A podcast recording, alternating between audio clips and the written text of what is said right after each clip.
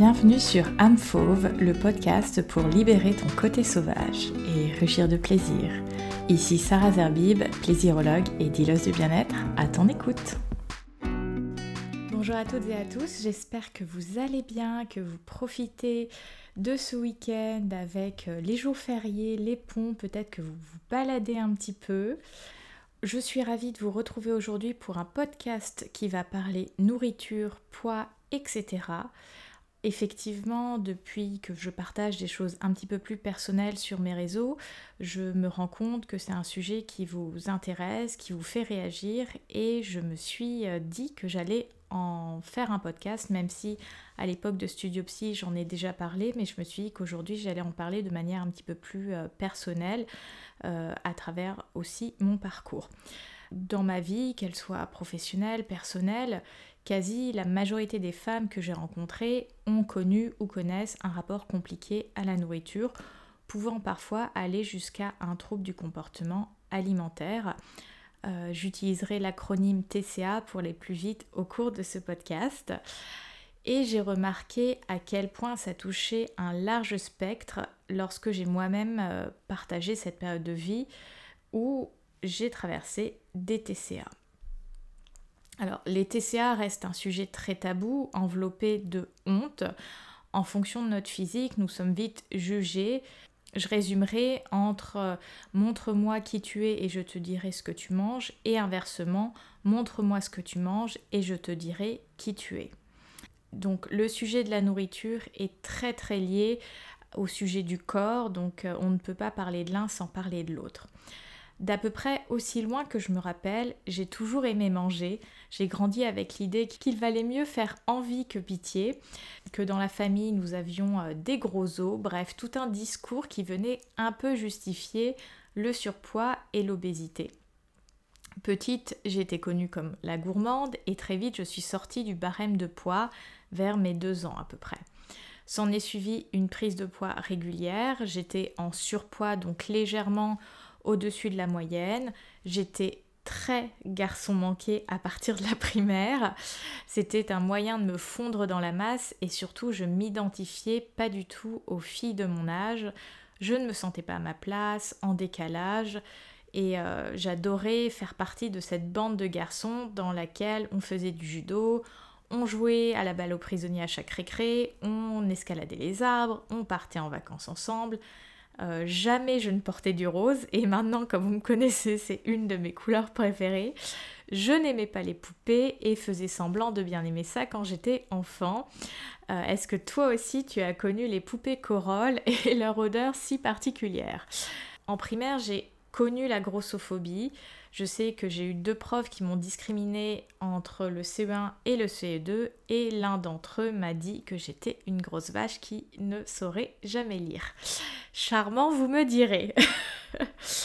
Vers 11-12 ans, donc au début du collège, j'ai été embêtée pour la première fois par rapport à mon poids. Je me souviens de cet épisode où dans la cour de récré, un élève m'avait craché dessus avec sa sarbacane artisanale. Vous voyez de quoi je parle, hein, cette sarbacane faite avec euh, les effaceurs. Et euh, j'ai fini par me bagarrer. Enfin, j'ai fait une prise de judo, tout simplement. Bon, je n'ai pas été sanctionnée puisque euh, la personne avait été insultante à mon égard.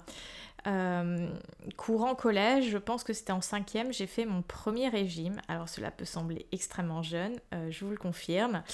Euh, ma mère m'a emmenée en même temps qu'elle s'est inscrite chez Weight Watchers. Euh, donc elle m'a amenée pour euh, suivre le programme et j'en ai une expérience assez entre guillemets traumatisante. J'étais en plein esprit de contradiction et j'avais pris du poids, je trouvais ça très restrictif. Bref, c'était pas du tout adapté à ce que je vivais au début de la puberté, etc. Et mon poids a continué de grimper. J'ai commencé ensuite à développer des euh, symptômes hyperphagiques. Euh, l'hyperphagie est un des trois euh, troubles du comportement alimentaire principaux avec l'anorexie et la boulimie vomitive.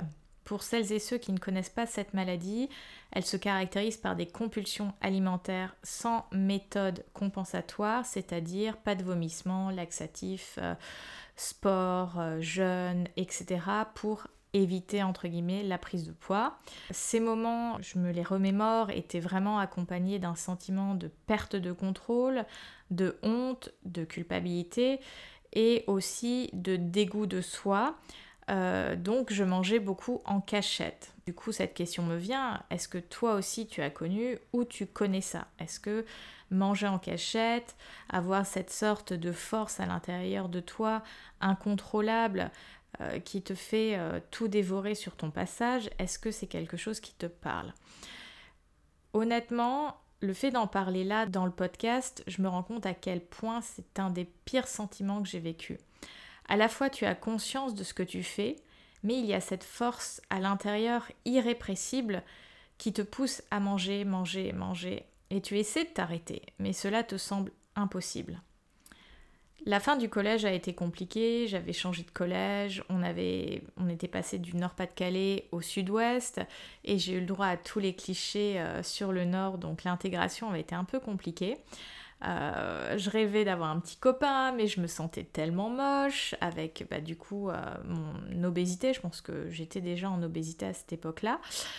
C'était aussi très très dur de trouver sa place dans ce collège-là.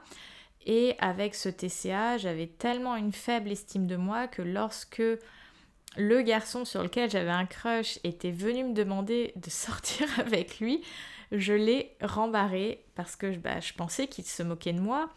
Euh, c'était vraiment bah, ma peur du rejet qui s'exprimait, donc je rejetais l'autre plutôt que d'être rejetée. Alors Aujourd'hui, 20 euh, ans plus tard, euh, peut-être que sa démarche était réellement sincère. Donc si c'est le cas, je m'en excuse auprès de lui euh, si jamais il écoute ce podcast. et il y a eu un moment dans ma vie de jeune fille, donc pendant ces années collège, où j'ai compris que je ne rentrerais pas dans les cases. C'est quand j'ai constaté que je ne pourrais pas porter de la lingerie de chez Etam. Quand tu es ado, c'était la référence. Enfin, quand moi j'étais ado, c'était la référence. Alors aujourd'hui, il y a d'autres marques qui séduisent les jeunes, mais à mon époque, le temps passe, c'était vraiment la référence. Et je me souviens que ma mère m'emmenait dans cette boutique de lingerie indépendante, très bien au demeurant. Mais quand tu es ado et que les seuls modèles qui te sont proposés sont avec de la dentelle, etc., eh bien, tu es très vite plongé dans le textile avec son rapport à la séduction. Tu as déjà du mal à tolérer ton corps, à traverser les changements pubertaires, et en plus, tu ne peux que porter de la lingerie, entre guillemets, fine. Euh, c'en était vraiment trop pour moi. Et tout ce système a continué jusqu'au lycée où j'ai de plus en plus mal vécu mon poids. Euh, c'était euh, très compliqué aussi en termes de relations intrafamiliales. Euh, j'avais du mal à m'habiller, j'avais du mal à trouver ma place dans ce lycée que je n'avais pas choisi. En fait, c'était pas mon premier choix d'orientation, donc il y avait beaucoup de déceptions, de frustrations, etc. Et j'étais un peu dans cette période, comme je l'avais mentionné dans mon auto-interview, bah, je ne savais plus ce que je voulais faire après le bac, j'étais clairement en échec scolaire. Et niveau euh, de mon style personnel, j'en avais aucun. Je m'habillais parce qu'il fallait couvrir mon corps, mais je ne savais pas ce que j'aimais, je ne savais pas ce qui m'allait. Euh, la seule chose qui me plaisait à cette époque, c'était le maquillage, parce que ça, c'était quelque chose sur euh, lequel je pouvais avoir de la maîtrise. Je pouvais choisir les couleurs, je pouvais choisir euh, si je mettais de l'eyeliner ou pas, du rouge à lèvres ou pas. Donc j'avais vraiment beaucoup investi le, maquillage à cette époque. Et j'ai continué les crises d'hyperphagie. Je pense que j'étais clairement en dépression à côté, avec des angoisses, un énorme trouble de l'image de moi-même et un grand sentiment d'isolement. Euh, donc comme je disais, j'avais, j'arrivais pas à trouver ma place euh, tant chez moi qu'à l'extérieur. Et évidemment, mon IMC a monté jusqu'à l'obésité. courant lycée, j'ai tenté une nutritionniste qui a été un fiasco total. C'était vraiment pas du tout adapté non plus. Et je tiens à poser ça là parce que je parle depuis tout à l'heure de mon expérience, de la prise de poids, etc. On peut souffrir d'hyperphagie sans être en surpoids ni en obésité. Il y a souvent l'amalgame entre prise de poids et ou obésité et hyperphagie. Non, les situations ne sont pas binaires lorsqu'il s'agit de l'être humain. Euh, donc au cours de cette période lycée, j'ai eu deux épisodes qui m'ont fait vraiment euh, peur. Ça a été deux moments où j'ai tellement ingéré de nourriture que j'en ai vomi. Et même que je me sentais tellement mal, tellement étouffée par la nourriture que je me suis faite en fait vomir. Alors je suis pas du tout fière, mais cela m'est apparu comme la seule solution sur le moment. Et je te témoigne tout ça parce que si toi qui écoutes as pu traverser ou traverses des épisodes comme ceux que je décris, je veux te dire que tu n'es pas seule. Euh, même si les TCA semblent euh, toucher majoritairement les femmes, ils existent aussi chez les hommes. Euh, cependant, il apparaît encore plus honteux, sachant que c'est déjà des, maladies qui sont très habillées de honte. C'est encore plus honteux pour les hommes de témoigner de ces troubles, car ils sont souvent associés à des maladies de filles. C'est quand même assez dingue de voir à quel point ces maladies sont genrées et que du fait du sexisme ambiant de nos sociétés, euh, certaines personnes se retrouvent à souffrir seules. Donc ça, c'était la période lycée où j'ai vraiment atteint euh, quasi le maximum de mon poids jusqu'en première année de fac de psycho, donc où j'ai enfin trouvé euh, mon choix et que finalement ça me convenait très très bien. Euh, et, donc j'étais étudiante, j'étais étudiante à Toulouse. J'avais une alimentation assez anarchique. quand tu fais des quand tu fais des régimes, quand tu es en surpoids, en obésité, tu as tout le monde qui te dit bah, il faut manger ci, il faut manger ça, il faut pas manger ci, il faut pas manger ça. Donc en fait, l'image de la nourriture que j'avais était extrêmement diabolisée. Il y avait des moments où je pouvais me nourrir que de euh, légumes, euh, viande, etc. Mais après, j'étais dans des compensations alimentaires euh, type grignotage, type alimentation émotionnelle. Donc je mangeais toutes mes émotions puisque j'étais très secrète, très renfermée du fait de ne pas trouver ma place. Euh, et, ces crises d'hyperphagie. Donc, euh, donc à la fois je pouvais avoir euh, des repas qui pouvaient sembler pseudo-équilibrés, mais par derrière c'était vraiment quelque chose de l'ordre, j'ai envie de dire, là le mot qui me vient, c'est la gloutonnerie.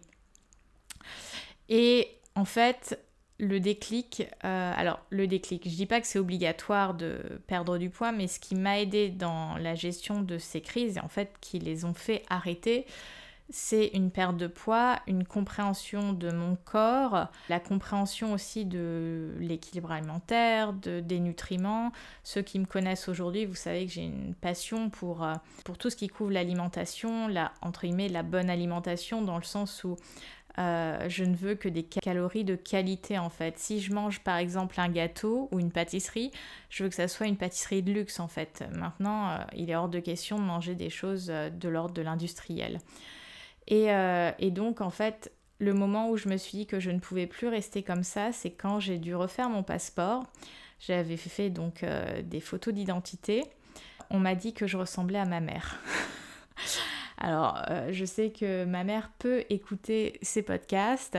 Je tiens à préciser que je ne lui en veux pas. Il y a aucun, souci par rapport à ça. C'est mon histoire et c'est en partie aussi son histoire. Moi, j'ai beaucoup cheminé là-dessus. Autant les relations euh, parents-enfants et notamment mère-fille peuvent être euh, euh, de superbes relations, mais c'est aussi des relations qui peuvent être extrêmement compliquées on en reparlera. J'en ai déjà parlé, mais on en reparlera.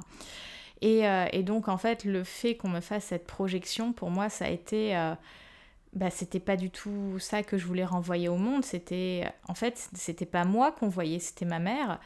Et du coup, je me suis, mais en fait, la Sarah, la Sarah que vous connaissez aujourd'hui, elle n'existait pas. Enfin, elle existait, mais elle était cachée. Elle était enfouie sous des épaisseurs de graisse. Elle était euh, introvertie. Elle n'osait pas euh, euh, dire ce qu'elle pensait. Elle n'osait pas s'affirmer.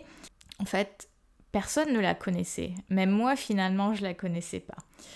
Et du coup, euh, j'ai retenté, alors je, n'y croyais absolument pas au début, donc euh, j'ai refait une inscription chez Weight Watchers, c'était en, 2008. Comme je le disais, je n'y croyais pas puisque j'avais un souvenir assez euh, négatif de quand j'étais pré-ado, donc vers 11-12 ans, quand j'avais fait ce programme-là. Et surtout, j'avais pas du tout confiance en moi. Je me suis dit, de toute façon, bon, je m'inscris, mais est-ce que je vais être en capacité de perdre du poids? Euh, j'avais de sérieux, sérieux doutes. Mais bon, j'y suis allée et en fait j'ai commencé à perdre. Alors pas à perdre 3 kilos par semaine, mais à perdre un petit peu. Au bout d'un mois, un mois et demi, je me suis dit, bah en fait euh, je suis capable, j'y arrive. Et donc euh, j'ai réussi à perdre 15 kilos en quelques mois assez rapidement sur peut-être 5-6 mois. Moi qui avais toujours été sportive, ça a été une période sur la première année de fac ou deuxième année de fac où j'avais un peu arrêté le sport. C'est vraiment ça qui m'a fait atteindre vraiment le, plus haut niveau de poids que, que j'avais, puisque finalement j'avais toujours été un petit peu sportive, donc j'ai fait du judo longtemps, j'avais commencé la danse et après la piscine, donc j'avais quand même des activités euh, physiques au quotidien. Mais là, j'étais vraiment euh, tombée dans la sédentarité euh, la plus complète. Pour revenir à ce programme alimentaire que j'ai fait, Weight Watchers, alors le but de ce podcast, c'est pas une publicité pour la méthode, etc. Parce que chacun et chacune d'entre nous, son parcours est, est spécifique et subjectif. Moi, je suis passée par là et c'est pour ça que je vous en témoigne. Euh, peut-être cette méthode pourrait convenir à telle et telle personne et peut-être ne conviendra pas parce que en fait, les situations euh, d'obésité, euh, tous ces troubles du comportement alimentaire, ils sont multifactoriels. Donc, juste vouloir perdre du poids, ça ne va pas changer le fond du symptôme s'il y a symptôme et l'amour que l'on se porte à soi-même. Mais euh, voilà, moi, ça a été euh, une marche, en tout cas dans, ce parcours-là. C'était en quatrième année de fac, je me souviens, donc euh, j'avais choisi un, sujet de mémoire sur les relations mère-fille, hein, c'est par hasard, mais surtout le rapport à la nourriture. j'avais commencé à lire Feldorfer, des, des, figures voilà, qui ont vraiment travaillé sur l'obésité et euh, dans, un, dans une volonté de, bah, de sortir de la grossophobie, de traiter ces symptômes comme des vrais symptômes et, des vraies, entre guillemets, maladies, de s'intéresser à la subjectivité de chacun, etc. Et c'est vrai que quand j'ai fait ce mémoire-là, j'ai vraiment eu beaucoup de connexions qui se sont faites dans mon esprit euh, alors, j'avais commencé une psychanalyse à l'époque, donc bon, je pense que toutes ces choses que j'avais mis en place euh, ont contribué à ce début de transformation. Voilà, j'étais beaucoup mieux euh, dans mon corps. C'est à ce moment-là où j'ai commencé à, m'habiller différemment, donc à oser un petit peu plus, à, découvrir finalement ce que je pouvais aimer, ce que je pouvais ne pas aimer. J'osais un peu plus m'incarner dans mon féminin, c'est-à-dire dans cette énergie féminine que j'avais. Donc euh, j'ai commencé à me laisser pousser les cheveux. Alors tout ça, c'est oui des, des, codes genrés liés au sexe féminin, mais pour moi, c'était aussi une réelle euh, transformation identitaire parce que euh, j'avais les cheveux très courts, j'étais encore beaucoup dans, une énergie finalement assez yang, assez masculine, qui je pense me protégeait beaucoup hein, finalement à, l'époque. Là, j'osais un petit peu enlever les couches et donc je suis passée par différentes étapes euh, voilà, de transformation. Donc ça a été par exemple pousser, euh, laisser pousser mes cheveux, oser mettre euh, une robe. La première fois que j'ai acheté une robe dans une boutique à Toulouse, c'était juste les personnes qui me connaissaient n'en revenaient pas. J'avais arrêté les, les, jeans baggy à la skater quoi. Donc c'est vraiment une, une, très grande étape. les premiers décolletés aussi. donc vraiment tout ça qui m'a amené à, davantage, euh, à me rapprocher en tout cas de, Sarah, de, qui, euh, qui j'étais à l'intérieur. Euh, et c'est aussi à la fac de psycho, donc je crois que c'était en troisième ou quatrième année, j'ai découvert la salsa cubaine. Alors par rapport à la salsa que je fais aujourd'hui, donc euh, la salsa cubaine, euh, aujourd'hui que je redécouvre avec un vrai prof cubain et, qui nous enseigne le casino, etc. Donc j'avais appris la version européenne de la salsa, mais ça a été ce, moment de reconnexion au corps ou de, de, connexion tout simplement au corps. Et surtout, quand tu perds du poids, tu as du mal à te voir euh, physiquement au stade où tu en es. Tu peux toujours te percevoir comme gros ou grosse. Euh, les limites de ton corps peuvent paraître très très floues, donc en fait tout ton schéma corporel est perturbé ou en tout cas euh, pas fidèle à la réalité. Et c'est vrai que de passer par la danse, finalement ça a été une révélation dans le sens où ça m'a permis de me réapproprier mon corps dans l'espace. Le fait que ça soit de la danse de couple, voilà, où il y a certaines règles, etc., d'avoir le contact du corps de l'autre, euh, c'est quelque chose qui euh, venait euh, toucher la corde de la sensualité, voire légèrement de l'érotisme, puisque ces, ces, danses peuvent être assez, voilà, un peu chaudes.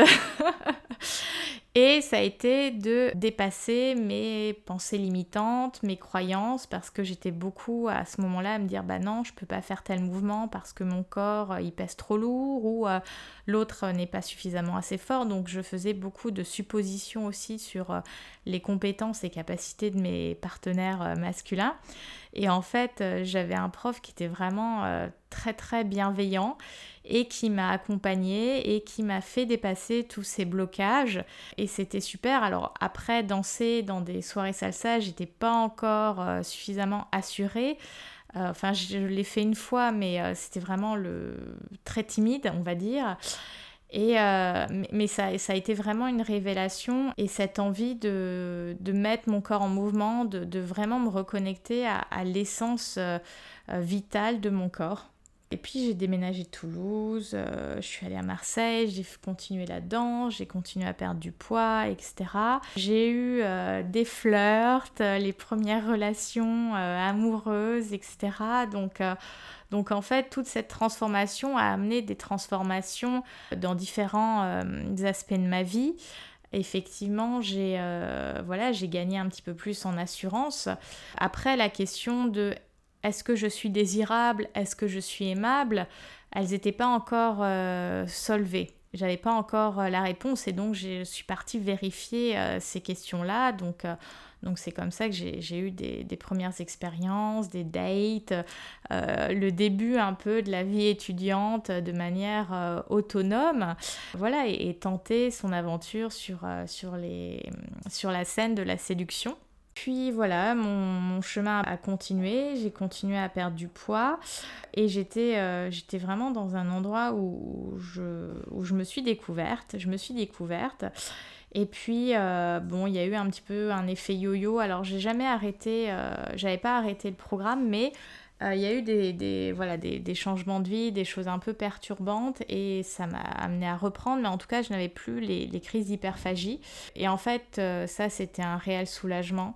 Euh, que finalement d'avoir travaillé sur des nouvelles habitudes alimentaires, d'avoir eu des connaissances autour de l'équilibre alimentaire, de trouver d'autres solutions euh, pour exprimer mes émotions à la place de juste consommer de la nourriture, bah, ça a été autant d'aides, de béquilles qui m'ont aidé à sortir de ce... Euh, euh, de cet engrenage et puis effectivement un travail personnel avec une, une thérapeute qui m'a beaucoup aidé. Plus récemment, vous voyez, donc j'étais arrivée à peu près à mon plus bas poids il y a deux ans, deux ans et demi et j'ai fait un burn-out. Euh, je vous le dis, euh, voilà, de but en blanc, euh, j'ai rien à cacher. Donc vraiment un épuisement professionnel. Et mon médecin était tellement inquiet qu'il m'a prescrit une molécule type antidépresseur. Et en fait, et en fait j'ai eu un des effets secondaires, enfin ça n'a pas été le seul, mais un des effets secondaires, donc la prise de poids. Il m'a fallu plusieurs mois pour, pour me rendre compte en fait que c'était lié à ce traitement. Euh, parce que le poids avait fait euh, une sorte de yo-yo, mais allant vers le haut de manière euh, assez insidieuse, jusqu'au moment où je me suis dit, mais la seule chose réellement qui a changé dans ma vie, c'est ce traitement. Je suis allée voir mon médecin et je lui ai dit, non, là, c'est plus possible. Reprendre ce poids-là, c'est me, entre guillemets, c'est me perdre à nouveau. Donc on a arrêté le traitement de manière safe, etc. Et puis, euh, et puis mon poids a, eu du mal à se stabiliser parce qu'effectivement, euh, bah, quand ton corps est sous une molécule, il y a des réactions et, le temps que ton, ton corps s'habitue aux, modifications, aux changements, il lui faut du temps. et c'est vrai que là-dessus, on imagine que notre corps va répondre à la seconde, à la minute, dès qu'on met un, changement en place. Et, ça, je pense que c'est la pensée la plus euh, importante, mais aussi la plus euh, compliquée à intégrer, c'est que le corps, il a besoin de temps. Il a besoin de temps et nous, on veut aller toujours plus vite que la musique.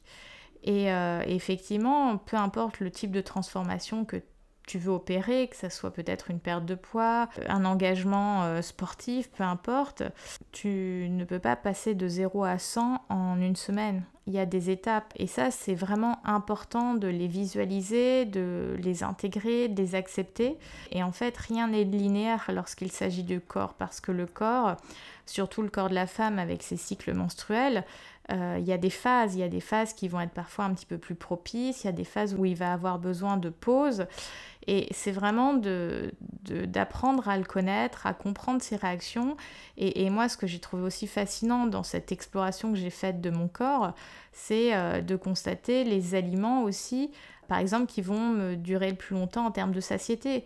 Alors que, bon, on a des familles d'aliments, féculents, etc. Dans cette famille, de constater quels étaient les aliments euh, comment mon corps y réagissait, comment mon corps les intégrait. Et c'est, voilà, il y a un côté vraiment fascinant de, se rendre compte à quel point notre corps il est unique, à quel point il a, bon, une histoire, sa personnalité, ses préférences, et de finalement se dire, ok, aujourd'hui j'ai compris comment tu fonctionnais et mon fonctionnement c'est pas ton fonctionnement et c'est pas le fonctionnement du voisin ou de la voisine donc c'est vraiment une, euh, une excursion interne euh, que j'ai réalisée et que je continue de réaliser parce que j'en apprends encore aujourd'hui. Euh, et donc pour revenir à cette prise de poids, donc ça s'est stabilisé et là, euh, depuis le début de l'année 2021, je suis sur une perte, alors une perte qui est plutôt lente, mais en même temps j'avais repris un régime voilà non végétarien et là il est reparti dans du végétarien, donc en fait je suis passée par vraiment différentes phases. Qui correspondent aussi à différentes phases euh, mentales dans lesquelles j'étais. Donc en fait, voilà, dans la vie, on a plusieurs dossiers à gérer et parfois le dossier corps est pas forcément le prioritaire, le premier dont on va s'occuper. Et là, je l'ai vraiment remis en, haut de la pile parce que, alors, je vais vous partager une petite pensée. Euh, que j'ai eue en, en début d'année et qui est, voilà, on pourrait me dire, mais non, c'est idiot, mais en fait, enfin pour moi ce n'est pas idiot, mais en fait ce que je me suis dit, c'est que je veux vieillir en bonne santé. Et je n'ai que 33 euh, ans, entre guillemets, mais je me rends compte en fait à quel point le temps passe vite. Et en fait, on a tous un capital, un capital santé, un capital corps, etc. Et sans pour autant être dans l'orthorexie ou des comportements extrêmes, en fait, je veux vraiment entre guillemets, euh, mutualiser, euh, capitaliser ce, capital en fait et, et de, faire, euh, de faire de mon mieux, tout simplement. Ça ne veut pas dire être la meilleure ou être au top, mais en tout cas faire de mon mieux pour l'accompagner vers le bien-être, vers une mobilité qui soit juste, vers un épanouissement et aussi euh, voilà finalement être un peu dans le challenge. Ce d'autant plus que bon ceux qui me suivent depuis un moment vous savez que j'ai eu un accident du dos en 2017 donc ça ça a touché voilà euh, ma possibilité de danser. Alors je peux redanser j'ai repris la danse mais effectivement euh, il y a eu une période où ça a été physiquement compliqué. Et aujourd'hui c'est vraiment comment faire en sorte que cette blessure cet accident n'impacte pas trop j'ai envie de mettre ça entre parenthèses, ma vie, parce qu'effectivement, il y a des moments où je peux avoir des douleurs, il y a des postures dans lesquelles je vais pas me sentir à l'aise, etc. Et en fait, ton corps, il compense, il compense, il trouve des solutions, etc. Donc, je fais pas mal d'ostéopathie pour euh, travailler sur les compensations qui peuvent amener des déséquilibres ailleurs. Donc il y a des choses qui se stabilisent, mais ça, on est en 2021, donc ça va faire euh, trois ans et demi maintenant. Et, tu te rends compte de la temporalité qu'il est nécessaire. Et c'est pour ça que, voilà, je vous le partageais sur Instagram. Donc le lundi matin, j'ai réservé un coach, euh, un coaching privé sportif, justement pour m'accompagner davantage dans cette découverte, voire redécouverte de mon corps, avec tout ce qui touche à la musculation, au renforcement musculaire, mais en passant par la profondeur. Et de, retrouver aussi de la souplesse dans certaines articulations qui peuvent être encore un peu verrouillées euh, trois ans, trois ans et demi après. C'est dans ce sens-là où tu peux voir à quel point le corps il est merveilleux parce que euh, j'ai fait trois séances jusque-là et on, s'est assis à, genoux euh, sur euh, les tapis en attendant de faire un exercice. Et c'est là où c'est venu euh, m'interpeller. Je me suis dit, mais il y a trois semaines, ça aurait été une posture hyper inconfortable pour moi. Alors, c'était pas la posture la plus confortable non plus aujourd'hui, mais j'avais beaucoup moins mal en termes au niveau des ligaments, notamment au niveau des hanches. Et je me suis dit, bah, finalement, quand tu t'engages envers ton corps, que tu le respectes, que tu le travailles, tu, tu l'entretiens, pas que je ne l'entretenais pas, puisque je fais de la zumba euh, euh, deux fois par semaine, je marche, euh, je fais de la danse, là j'ai repris la piscine, etc. Donc il a toujours été en action, en mouvement, ce corps, mais de le travailler différemment, bah, tu te rends compte d'impact et que ton corps finalement il te le rend bien. Quand tu t'investis pour lui, il te le rend bien, il te remercie et c'était insignifiant finalement d'être assis sur ses genoux et de plus avoir autant mal, je me suis dit waouh et, donc ça t'encourage, ça t'encourage à, continuer à prendre soin de lui. Ça c'est vraiment euh, euh, l'énergie dans laquelle je suis euh, aujourd'hui, c'est de prendre soin de lui de l'intérieur, de l'extérieur et de faire en sorte que la manière dont mon corps s'incarne, c'est la manière la plus juste pour mon identité en tant que Sarah Zerbib, qu'elle s'incarne en fait, c'est que tout soit en symbiose, que tout soit en cohérence.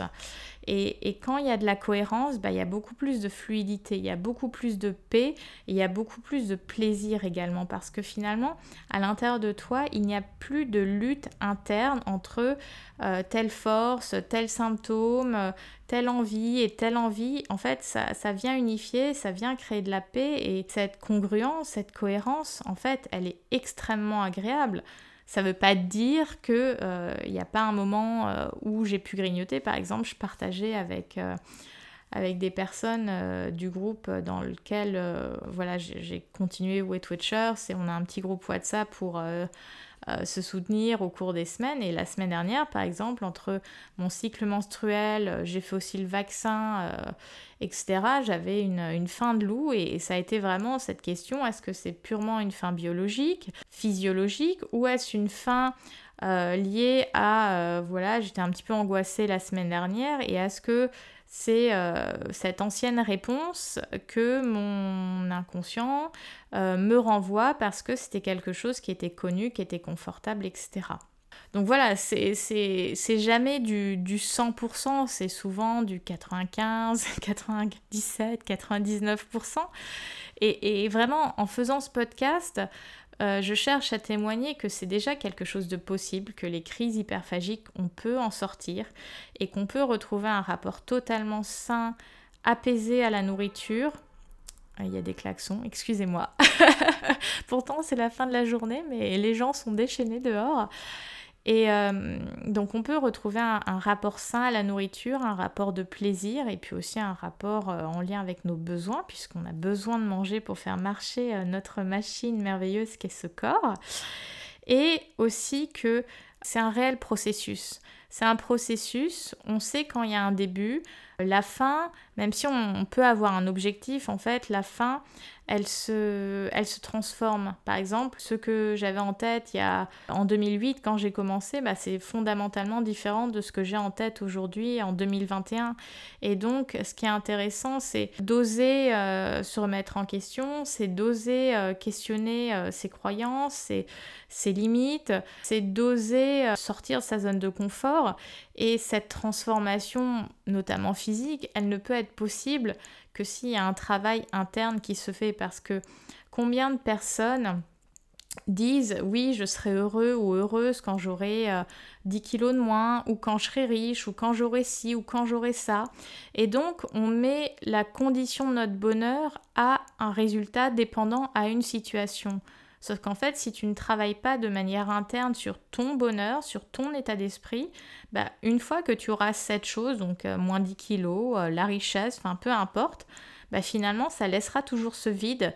Parce que du coup tu as mis l'emphase sur ce résultat, sur cette, euh, sur cette matérialisation de, de ton bonheur et en fait, une fois que tu l'as, bah, tu retrouves le manque. Donc en fait, c'est pas comme ça que ça marche le bien-être, c'est pas comme ça que ça marche le bonheur.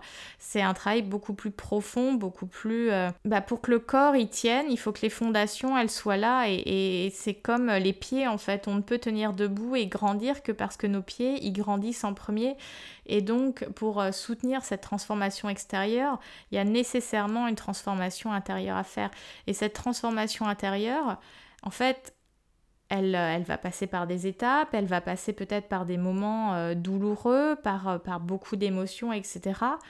Mais quand on se questionne de pourquoi on le fait, ça vaut vraiment le coup. Parce que aujourd'hui, quand je vois où j'en suis, je me dis waouh, je ne pensais pas que j'étais capable de, de m'affirmer comme ça, de trouver qui j'étais, de même de trouver mon style, de m'incarner dans, dans, mon féminin, etc. Et, je me dis, franchement, si je pouvais dire quelque chose à la Sarah de, du collège ou du lycée, c'est fais-toi confiance, tu vas devenir une femme merveilleuse, tu as des compétences, tu vas trouver l'amour, tu vas savoir euh, t'incarner dans ton identité, euh, n'aie pas peur, euh, prends ton courage à deux mains et, et ça va le faire en fait, ça va le faire. Aujourd'hui, tu ne sais pas, et encore aujourd'hui, on n'a pas, it's not all figure it out, hein. on n'a pas toutes les réponses. Et c'est aussi ça la beauté de la vie, c'est cette, euh, cette surprise en fait que cela nous laisse. Et voyez, quand j'ai partagé que j'allais faire ce podcast sur l'hyperphagie, on m'a posé une question en disant est-ce que l'hyperphagie peut s'expliquer avec la peur du manque? Je pense que comme je le disais tout à l'heure, hein, tout ce qui est les troubles somato-corporels, ils sont multifactoriels. Si on prend un exemple, effectivement, si on a connu euh, réellement la faim, la famine, euh, les gens qui sont sortis de camps de concentration ou qui ont été dans une pauvreté extrême, ils vont avoir une emphase sur la nourriture, effectivement, puisque quand on a réellement manqué, ben, on va vouloir être sécurisé par rapport à l'objet nourriture. Donc on peut avoir des stocks, on peut consommer plus, mais pour autant, la réponse ne sera pas forcément euh, les crises hyperphagiques. Peut-être certaines personnes passent par là, d'autres non. Donc ça, c'est pas une réponse universelle et on peut pas euh, juste mettre cette case en disant voilà, la réponse c'est euh, des gens qui ont la peur du manque. C'est beaucoup plus euh, compliqué que ça. Il y a tout, tout, tout le vécu émotionnel, l'histoire familiale, le rapport à sa sexualité dans le sens le sexe biologique, mais aussi son rapport au corps, à la sensorialité, etc. Parce que l'alimentation, voilà, c'est le stade oral, c'est les premiers liens euh, intrafamiliaux, enfin voilà, c'est l'oralité. Qu'est-ce que je ne laisse pas sortir par euh, le domaine du symbolique, donc les mots MOTS, et, qu'est-ce que j'ingère à la place? Pourquoi je, je souhaite presque m'étouffer avec de la nourriture? Pourquoi pourquoi je, ne veux pas m'exprimer? En tout cas, moi, c'était vraiment euh, cet enjeu qui était, qui était la clé de, mon parcours. Voilà un petit peu ce que, ce que je souhaitais témoigner autour de, ce parcours-là. Donc, en fait, c'est réellement possible de sortir des troubles du comportement alimentaire. C'est possible de trouver euh, du plaisir de cuisiner. Aujourd'hui, je suis hyper fière de me dire que j'ai un pot de nocciolata, cette délicieuse pâte à tartiner, dans les placards et que je ne suis pas toute la journée avec la petite cuillère à manger de la pâte à tartiner au pot, quoi. Enfin, si on m'avait dit il y a quelques années, tu auras cet aliment dans tes placards et tu ne seras pas euh, débordé de oh là là, il faut que je le mange, oh là là, euh, je ne sais pas gérer cet aliment, je ne l'aurais pas cru. Et aujourd'hui, en fait, c'est de l'ordre du possible. Donc, en fait, c'est une expérience, c'est un processus, il faut se faire confiance et il faut surtout être engagé envers soi-même et oser répéter. Répéter, répéter, répéter parce que les transformations qui touchent notamment le comportement alimentaire, elles ont besoin d'un ancrage interne, mental, émotionnel, mais aussi c'est faire des expériences. C'est comme l'enfant qui va apprendre à marcher, bah, au début il tombera euh, sur les genoux, sur les fesses, mais ça l'empêche pas de se relever. Et quand moi j'ai commencé à apprendre à gérer euh, notamment le chocolat, bah il y a eu des fois, oui, j'ai mangé la tablette. Et puis aujourd'hui, ce n'est plus le cas, mais je me suis offert cette possibilité de redécouvrir un aliment et de, faire la paix avec lui, que ça ne soit plus des, aliments euh, diaboliques euh, que je ne peux pas manger, que je ne peux pas avoir à la maison. Après, je dis pas que j'ai un placard de gâteaux parce que c'est pas cohérent avec l'alimentation que je mène, mais euh, oui, j'ai des aliments un peu plus caloriques dans les placards, entre guillemets un peu plus plaisir, mais j'ai, plaisir à manger cette nocciolata, mais j'ai plaisir aussi à manger mes bananes ou, mon fromage ou mes œufs ou mes tomates cerises. Enfin, il y a énormément d'aliments qui sont délicieux. Euh, après, chacun ses goûts, effectivement, mais euh, moi, j'ai vraiment redécouvert la nourriture euh, au fur et à mesure des années. J'ai même introduit des aliments que je n'avais pas mangés des fois depuis des années, certains légumes. Même, voilà, j'ai une souscription, enfin un panier de légumes hebdomadaire, et parfois, bah, en fait, tu choisis pas, et parfois, tu as des légumes que tu n'aurais pas toi acheté spontanément. Et finalement, de les avoir dans le panier, bah, ça te permet de, de tester des nouvelles choses, de goûter des nouvelles choses. Et je trouve ça super de se donner cette opportunité, cette opportunité de tester, de goûter et d'ouvrir les possibles. Parce qu'en fait, notre vie, c'est une succession d'expériences. Et après, c'est quelle autorisation je me donne de vivre telle et telle expérience. Je vais finir sur ces bonnes paroles parce que là, je suis en train de regarder l'heure et je suis en retard pour, euh, euh, pour euh, le reste de ma journée. Donc, donc je vais conclure sur ces bonnes paroles de s'autoriser à vivre son expérience. J'espère que ce podcast vous a plu. Je vous remercie de votre écoute. Je vous dis à très bientôt. Bye bye.